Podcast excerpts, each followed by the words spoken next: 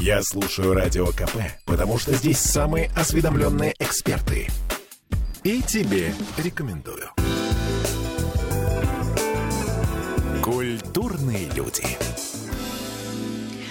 17.03 в Петербурге не стало кинорежиссера Вадима Юсуповича Абдрашитова. На мой взгляд, фигуры мирового масштаба. Для того, чтобы сегодня поговорить об этом кинорежиссере, я пригласила кинокритика Михаила Трофименкова. А, Миш, добрый вечер. Добрый вечер. А, с вами Ольга Маркина. И а, вот часто мы говорим, да, особенно в последнее время, наверное, началось это с ковидных, уходит эпоха, уходит эпоха, уходит эпоха.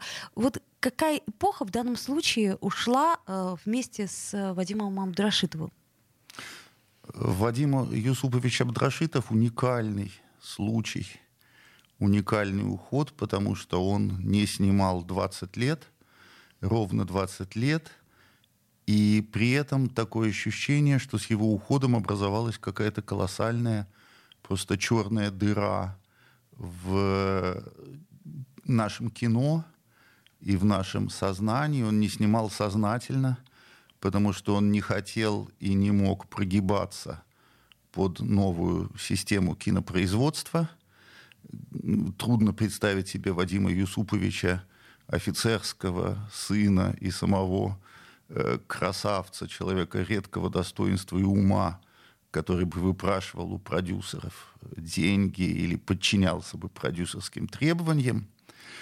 И он откровенно тосковал о временах госкино и говорил, что кино не может существовать без государственной поддержки, и что какие бы тернии не э, приходилось преодолевать сценарием в советскую эпоху, когда начинались съемки, режиссер был царем и богом на съемочной площадке, и это было именно режиссерское кино, и он просто не хотел снимать. И я думаю, что он испытывал отвращение к, и к 90-м годам, и к нулевым годам.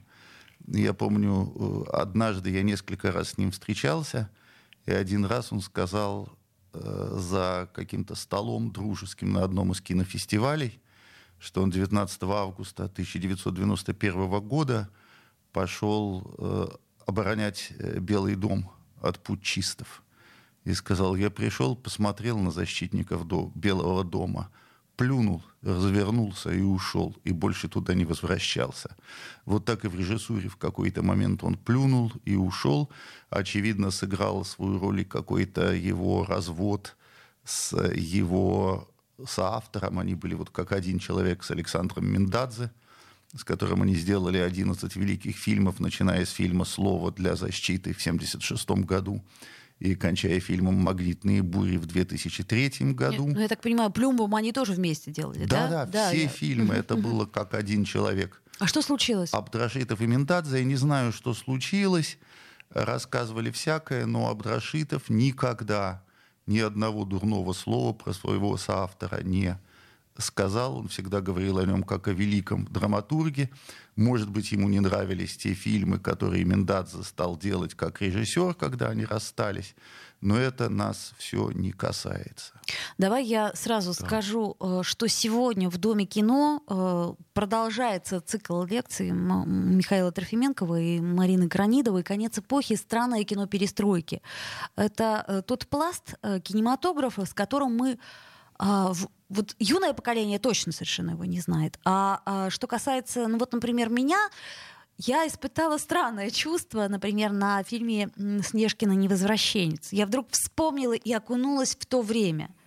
И как-то его заново переоценила. Это было очень странно и очень э, дискомфортно. Но тем лучше, потому что все-таки, мне кажется, сейчас э, настал момент, когда надо немножко со стороны посмотреть и понять, что же произошло. Так вот, именно сегодня вы спланировали и спланировали гораздо раньше, чем э, скончался Абдрашитов, э, его кинопоказ фильма «Армавир», который он снял в 1991 году.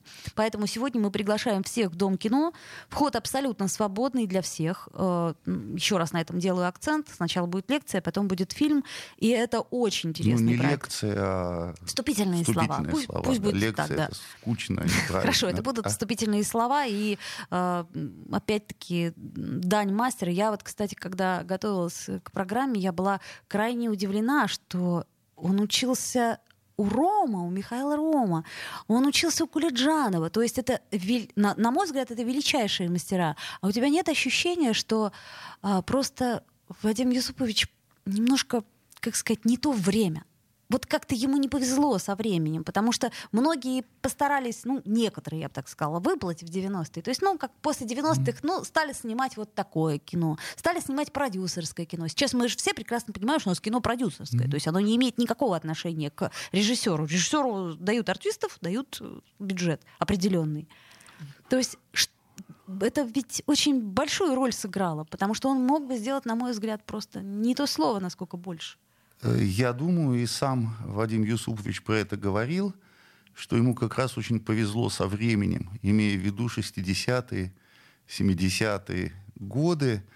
Ведь он поступал в Авгик в 70-м году. Это, наверное, уникальный случай, когда абитуриент в 25 лет приехал сдавать экзамены в мастерскую великого Михаила Ильича Ромма на персональном автомобиле – Боже мой, это 70-е годы. Это 70-й год. Это не была, как тогда говорили, папина победа, типа э, сынок-мажор, который ездит на победе, которую ему купил папа.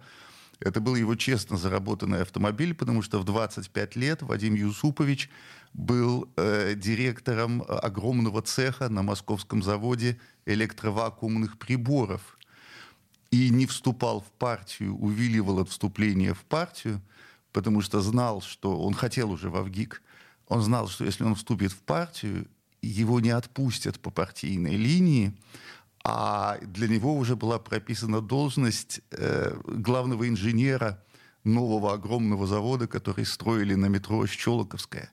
То есть Вадим Юсупович это такое уникальное сочетание, вот э, обычно поколение шестидесятников делят на физиков и лириков, да, вот он физик, который стал лириком, оставаясь при этом физиком, э, в том смысле, он факультет кибернетики заканчивал, у него были мозги, кибернетика. Потрясающе. При этом, что он мечтал э, о кино, но он говорит, что когда Гагарин полетел в космос, э, то это, эта сфера деятельности наполнилась такой же романтикой, как творчеством.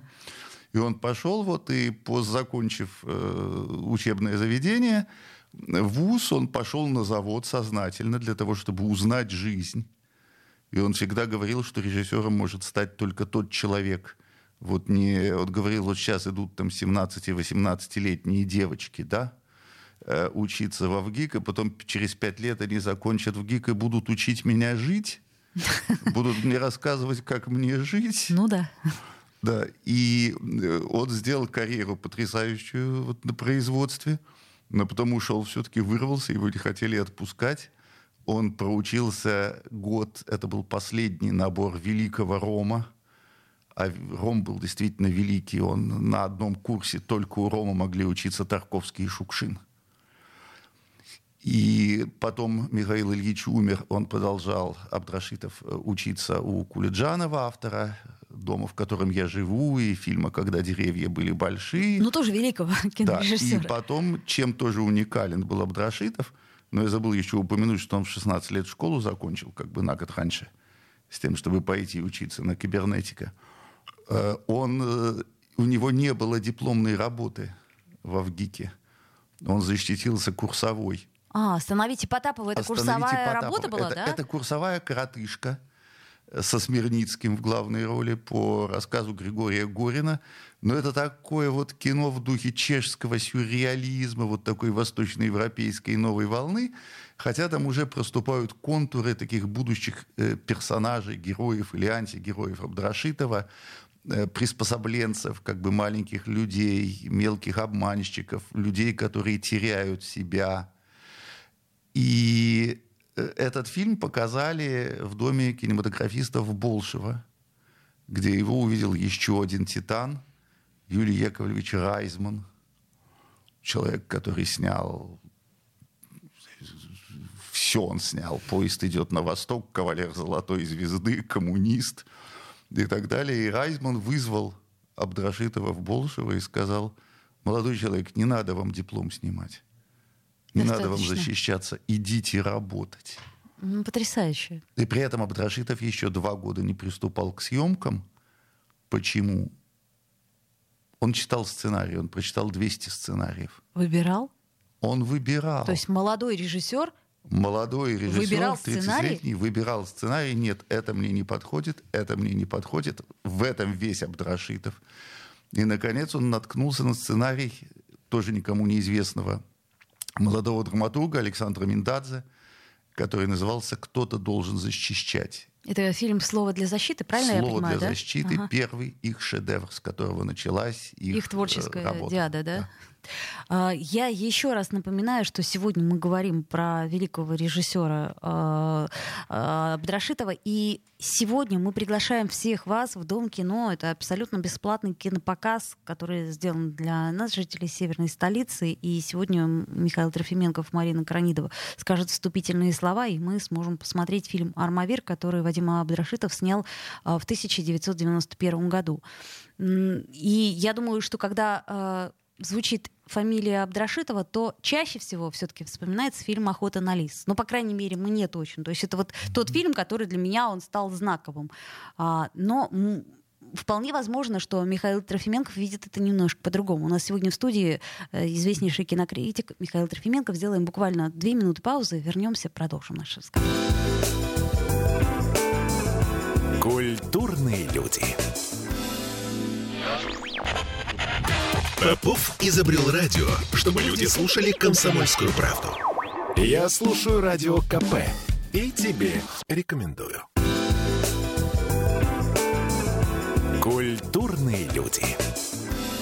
17.16, вновь возвращаемся в эфир, и сегодня мы говорим о творчестве Вадима Абдрашитова, и не только в связи с тем, что он нас покинул, но и в связи с тем, что в Доме кино сегодня мы всех приглашаем на кинопоказ, и сегодня вы увидите совершенно бесплатно фильм «Армавир», который Абдрашитов снял в 91 году, и также вступительное слово Мари... Марины Куранидовой и Михаила Трофименкова. И э, вот что я хотела спросить. Михаил. Вот смотри, у нас получается, что работали э, с этим режиссером, ну просто, ну, ну это же это же мега звездный состав, да, то есть Янковский, кто еще там, Солоницын, э, Борисов, то есть это до сих пор для нас, ну, актеры первейшей величины. Потом операторы, по-моему, насколько я понимаю, тоже работали, ну, ну одни из самых лучших там Невский, э, кто еще, Шевцик, да, я не, не всех помню, но я помню, что это э, просто лучшие из лучших. Но ты, э, вот пока была пауза, сказал, что э, в жизни Абдрашитова было два периода. Вот где бы ты поставил эту э, линию, которая разделяет эти периоды? Ну вот условная линия, которая разделяет Абдрашитова, опять-таки условно сугубого реалиста, и Абдрашитова «Сюрреалиста» — это, конечно, фильм «Парад планет», 1984 год, который начинается как э, реалистическая драма о мужиках, призванных там, из самых разных социальных слоев на военные сборы. Резервисты, ага. Резервисты, Да-да-да. объявленные условно убитыми на сборах, и они оказываются свободны, и как бы и могут идти куда хотят, и дома их не ждут еще долго – и проходит целый ряд каких-то странных пространств. Там город женщин, город престарелых, наблюдают парад планет, но при этом э, сохранилось вот качество, которое было, казалось бы, в натуралистических, в реалистических фильмах Абдрашитова от слова для защиты до фильма «Остановился поезд» гениального, абсолютная точность, социальная точность каждого типажа, каждой реплики, каждого взгляда, каждой детали в кадре. Вот такая точность будет только через 20 лет, наверное, у Алексея Балабанова. Вот единственный режиссер, который мог в этой зоркости социальной сравниться с Абдрашитовым. Но э, при этом, когда мы говорим, что вот был Абдрашитов реалист, который снял «Слово для защиты», драму об адвокате, э, фильм «Поворот» о молодом ученом, который сбил старушку на шоссе и мучается из-за этого, там охоту на остановился поезд, потрясающий фильм, что называется из андроповского кино – вот кино, которое посвящено тому, что у нас все не в порядке, что надо или всех сажать, или всех прощать. И непонятно, что лучше. Там уже был какой-то такой подземный гул, который позволяет назвать это кинематографом морального беспокойства. То есть ничего особенного не происходит, но вот чувствуется, что какие-то магнитные бури, как будет называться последний фильм Абдрашитова, э, бушуют на экране. И потом вот в 1984 году происходит некий перелом, переход к сюрреалистической эстетике. И хотя продолжает вдохновляться естественной реальностью и сохраняет тоже абсолютную точность диалогов дуэта Абдрашитова Мендадзе, и, скажем, фильм «Армавир» — это фильм, который вдохновлен, если можно так сказать, гибелью э, теплохода э, «Адмирал Нахимов» угу.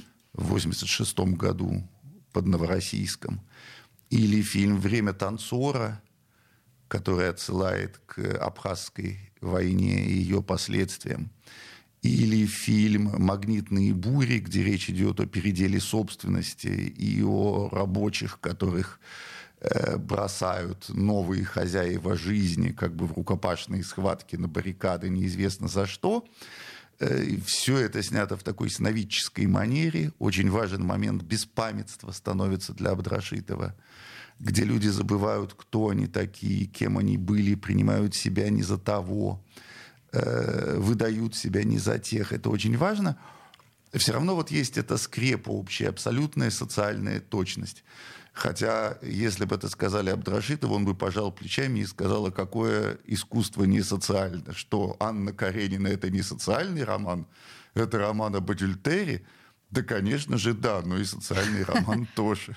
Слушай, а правда, что э, не слишком хорошо принимали, точнее, что были проблемы с э, фильмом, например, «Охота на лис» и э, «Парада планет», то есть практически худсовет не хотел принимать эти фильмы? Насколько я знаю, единственный фильм, хотя э, вот эти реалистические фильмы Абдрашитова и Мендадзе, они были очень суровы, по отношению к реальности. То, что я говорил, называется кино морального беспокойства. Фильмы о людях, у которых вроде бы э, все нормально, но а счастья нет. И непонятно, почему счастья нет. Только к фильму «Охота на лис» были цензурные придирки какие-то минимальные. Там, насколько я даже помню, вырезали одну сцену, где Там главный одну... герой да. э, избивает ну, да. гипотетического обидчика, да, да? ее вырезали да. просто. Угу. Там одну сцену вырезали, и еще фильм «Остановился поезд», где-то от двух до четырех месяцев, по-моему, не выходил в прокат. Но это такие пустяки по сравнению с тем, что происходило, там, не знаю, с таким э, супер советским фильмом, как «Комиссар» Аскольдова, скажем, да?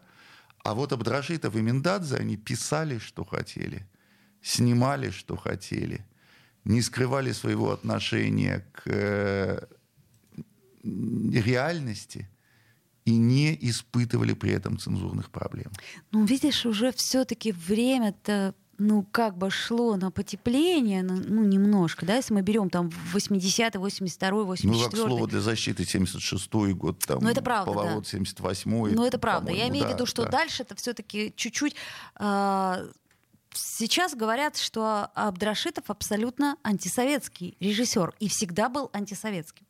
Ну вот это какая-то действительно драка неприличная началась. Э, не успели похоронить Вадима Юсуповича, как появился целый водопад некрологов, написанных с откровенно политически ангажированных позиций, с либеральных позиций, о том, что Абдрашитов, он всегда был страшный антисоветчик, и о том, что э, вообще он предсказал, э, что все будет плохо, и что время танцора это про СВО, и вообще вот все-все-все. И вот жалко, что ничего не сказал Вадим Юсупович э, про настоящее время.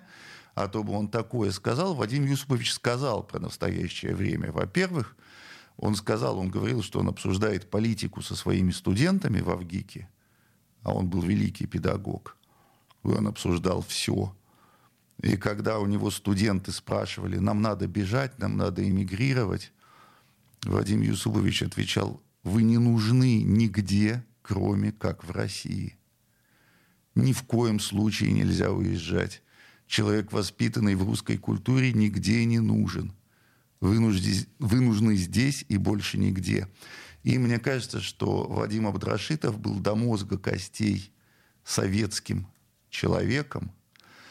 И вот то, что сейчас воспринимается, как и у многих других режиссеров, кстати, и 60-х годов, и 70-х, то, что воспринимается как какие-то антисоветские высказывания там, в фильме «Остановился поезд» или «Поворот», на самом деле это просто было недоумение и тревога советского человека, который видит, что что-то не так, что вокруг происходит что-то, что не соответствует идеалам, в которых он воспитан. Но этих идеалов как бы он предавать не собирался. А правда ли говорят, э, что в последнее время он все-таки хотел снять фильм и чего-то пытался добиться, но не получилось? Ну вот, судя по интервью, во-первых, у него была давняя мечта снять, как это ни странно, героя нашего времени. При том, что, да, Абдрашитов, это, кажется, человек настолько вросший, укорененный да. в современность. Да. да, вот он мечтал снять э, героя нашего времени – он упоминал о проекте фильма «Взятие Измаила». А, и, пожалуй, все, но вот он ждал, когда, может быть, вернется действительно система нормального гускино. А она вернется? У нас буквально полторы минуты осталось. Я понимаю, что Тут это очень для этого требуется действительно радикальный какой-то переворот. Я очень надеюсь, что она вернется, потому что иначе кино не может существовать ни в одной стране. Везде есть свое госкино, и вот великое советское кино там, с 30-х годов по 80-е, оно существовало только благодаря э, гениальной вот этой схеме госкино, придуманной в 1938 году э, майором государственной безопасности Семеном Семеновичем Дукельским, который полтора года возглавлял э, советский кинематограф. Будем надеяться, что, может быть, какие-то внешние события, они сейчас повлияют на то, что нам просто придется опять создать фонд кино. Это было бы здорово. Это не то слово. Я еще раз напоминаю, что э, и сегодня, и вообще каждую среду, насколько я понимаю, да, да. мы приглашаем вас э, в Дом кино, где вы сможете познакомиться. Ну вот в данном случае этот цикл называется «Конец эпохи. Странное кино перестройки», но там очень много интересных, нам известных и неизвестных имен. Ну там буквально от э, Владимира Хотиненко, Дмитрия Светозарова, которого мы, конечно, знаем, ну до таких не вполне известных режиссеров, как, например, Никита Тягунов. Ну вот я про себя говорю, да, там Евгений Иванов. Но именно сегодня э, я считаю, что так совпало, и, ну, может быть, и, и хорошо, что совпало. Сегодня будет э, кинопоказ, посвященный памяти великого режиссера Вадима Юсуповича Абдрашитова. И вы сможете увидеть фильм «Армавир». Михаил Трофименков был у нас. Спасибо, Михаил, большое. Спасибо, Ольга. Культурные люди.